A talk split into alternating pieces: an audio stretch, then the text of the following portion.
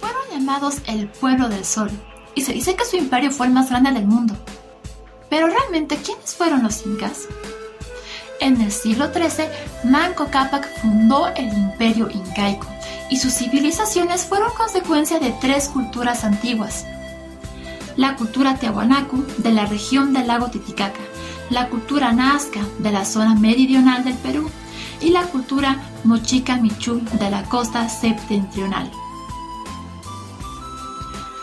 La palabra inca proviene de la lengua quechua, que quiere decir rey o príncipe. El nombre que se le daba a los soberanos precolombinos de Cusco, que establecían un vasto imperio en los Andes, muy poco antes de la conquista española. Pero este nombre también se le aplica a todos los súbditos del imperio inca. Los incas establecieron la última y la más desarrollada de las antiguas civilizaciones andinas. Los incas eran grandes conquistadores. Su imperio está ubicado en América del Sur, desde el norte de Chile al sur de Colombia, cubriendo los territorios actuales de Bolivia, Perú, Ecuador, hacia el Pacífico. Los incas denominaban a su reino Tihuantisuyu, que quiere decir tierra de cuatro partes. La magia y la religión, basadas en antiguas tradiciones, eran componentes fundamentales de su cultura. Los incas, para poder organizar mejor su territorio tan extenso, lo dividieron en cuatro regiones que partía desde el Cusco. Se dividió en Chinchasuyu, Antisuyu, Cantisuyu y Collasuyu. El imperio incaico tenía una jerarquía claramente establecida, empezando por el Inca.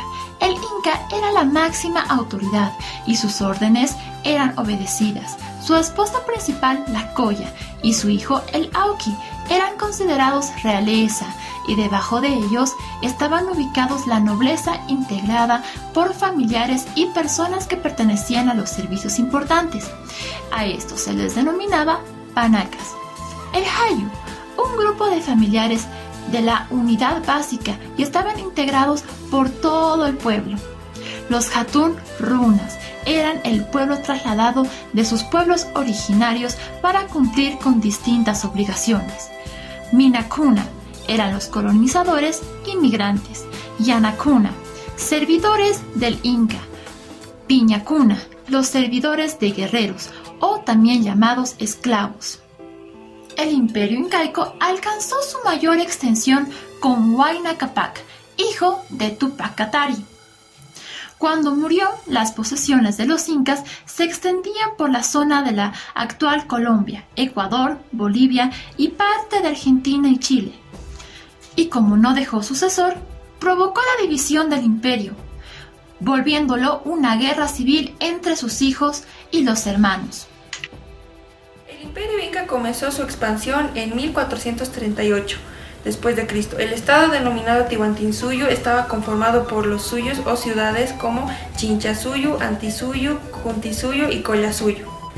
El gobernante denominado el Inca era considerado descendiente directo del dios del sol y de quien dependían los sacerdotes y demás miembros de la clase dirigente. La mayor parte del pueblo estaba conformado por grupos de familias denominados Ailus, que custodiaban las tierras, realizaban oficios y entregaban sus productos al gobierno para luego estos ser repartidos a todo el pueblo. El primer gobernador fue Manco Cápac, que organizó las leyes básicas del pueblo inca e impuso castigos severos. El primer emperador inca fue Pachacutec, que reorganizó el estado y mandó a construir importantes ciudades como la Machu Picchu, que se encontraba aislada el primer gobernador fue Manco Cápac, que organizó las leyes básicas del pueblo inca e impuso castigos severos. El primer emperador inca fue Pachacutec, que organizó el estado y mandó a construir importantes ciudades como Machu Picchu, que se encontraba tan aislada que fue descubierta a principios de 1900 después de Cristo. La etapa de expansión fue continuada por emperadores sucesores en el 1525. Hablemos del origen del imperio incaico. Hay muchas especulaciones y leyendas sobre este imperio. Sin embargo, me encantaría contar dos de las más famosas leyendas. La leyenda de los hermanos Ayer. Cuenta la leyenda que hace mucho tiempo hubo un gran diluvio en Tamputoco, dejando las tierras devastadas. Entonces, cuatro hermanos, Ayarcachi, Ayarmancu, Ayarrucho y Ayarauca, junto a diez años, salieron de viaje en busca de tierras. Durante el camino, la fuerza y el poder del hermano mayor Ayarcachi sobresalieron al derribar un cerro y formar una quebrada. Sus hermanos fueron invadidos de celos y temor, hicieron un plan y encerraron a Ayarcachi en una cueva dejándolo abandonado. Después, los tres hermanos junto a sus esposas y a ellos continuaron su viaje hasta llegar al monte Huanacauri, donde se podía apreciar todo el imponente valle de Cusco. Al llegar a la cima encontraron una gran estatua y se dirigieron a esta, pero lamentablemente Ayaruchu fue convertido en piedra porque saltó sobre la espalda de esta estatua.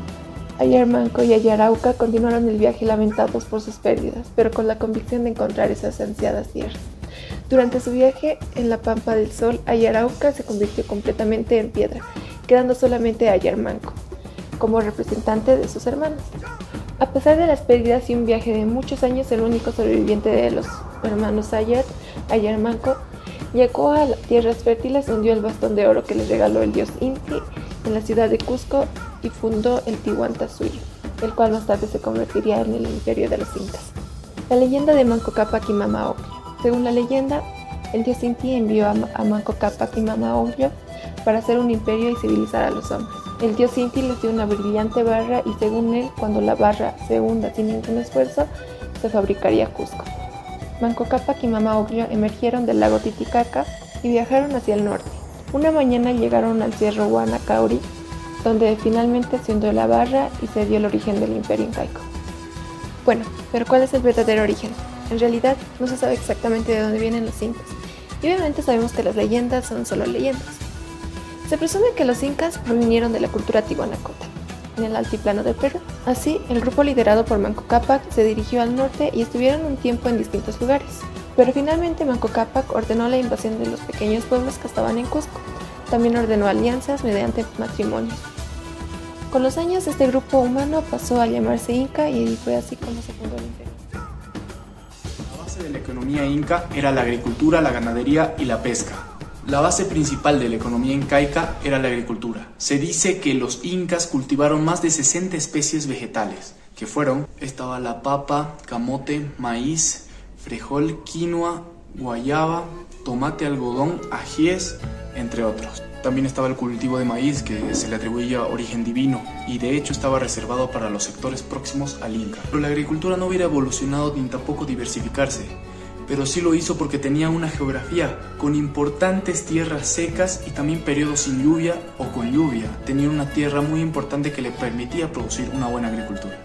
La ganadería también fue un elemento clave en la economía incaica, ya que al igual que los rebaños, el ganado era del Estado en sí, el Estado repartía diferentes números de animales por comunidades y asimismo tenía que ser devueltas al Estado. Los animales que más domesticaban los incas eran las llamas y las alpacas y también eran otros dos camélidos, que era la vicuña y el guanaco. Para la pesca utilizaban los caballitos totora, que eran unas canoas que estaban hechas para transportar el producto de pesca. Se asume que en los pueblos del Titicaca se usaron estas canoas hace 3.000 años. También las hojas de totora fueron utilizadas para otros tipos de objetos. Algo importante en los terrenos incaicos eran los camellones o los guarugaros, que eran terrenos artificiales levantados en las orillas del lago Titicaca. Estos montículos de tierra permitían almacenar mejor el agua se daba por las lluvias. El imperio incaico nunca utilizó una moneda, tampoco eran muy comunes los mercados y el comercio, no eran muy importantes ni necesarios. Lo poco que se practicaba en la cultura incaica se hacía bajo la modalidad del trueque. La civilización incaica no estaba hecha para la vagancia. Si tú cumplías la mayoría de edad y no tenías que hacer en ganadería, agricultura o pesca, tenías que unirte al ejército. Y así los incas hicieron prevalecer muy bien su voy a hablar sobre la vestimenta y los cultivos. La vestimenta de los incas, como podemos ver, eran muy sencillos. Las mujeres llevaban un vestido largo y una faja que ataba sobre la cintura. También llevaban un manto largo sobre los hombros y tenían sandalias u ojotas. Los hombres llevaban una túnica sin mangas llamada unku y una túnica y unas sandalias similares al de las mujeres o ojotas. Como podemos ver, los hombres llevaban una corona llamada mascapaicha. Este era el símbolo del poder imperial. También tenían los brazaletes, muñequeras y también llevaban el cinturón como podemos verlo en la imagen. La túnica, llamada unku. Esta es perfeccionada por las aquias o vírgenes del sol. Las usutas son las sandalias con las aplicaciones de oro. La ñañaca, lo que cubre su cabeza. Yifya, la mantilla. El tupayari, prendedor de plata. El topaco, cinturón o faja. Aksu, la túnica. Usutas son las sandalias con aplicaciones de oro. Los materiales usados para elaborar la vestimenta inca fueron de algodón y lana de alpaca o vicuña. En cuanto a su elaboración, las mujeres se encargaban de hilar y tejer, tanto para sus familias como para los gobernantes. Adicionalmente, los textiles eran ornamentados con motivos de formas geométricas e imágenes de seres humanos o animales. En el imperio inca, la vestimenta se destacó por tener algunos estilos, que en ciertos casos marcaban una diferencia social o etnia. Agricultura y cultivos de los incas. Primeramente agarraron las técnicas de antiguos pueblos y lo perfeccionaron. En los Andes pusieron la técnica andenes. En la meseta del Collao pusieron la técnica del huaruarus. En la costa pusieron las canaletas. Entre los instrumentos están el chaki tajia, que significa cortar la tierra con el pie. También tenemos la tajia de mano. Los principales productos fueron la papa, el maíz, la oca, la calabaza, maní, frijol, el oyuco, coca, capuli, ciruelo, yuca, quinoa, chirimoya, algodón, camote, tungo. Ellos no conocieron ni el arroz, ni el trigo, ni la cebada. Eso llegó después con los españoles. Estos productos los almacenaban en colcas, que se encontraban en la cima de los cerros. A mayor frío, mayor conservación. Amazúa, Amayuya, Amaqueya. No seas ladrón, no seas mentiroso, no seas holgazán. Gracias.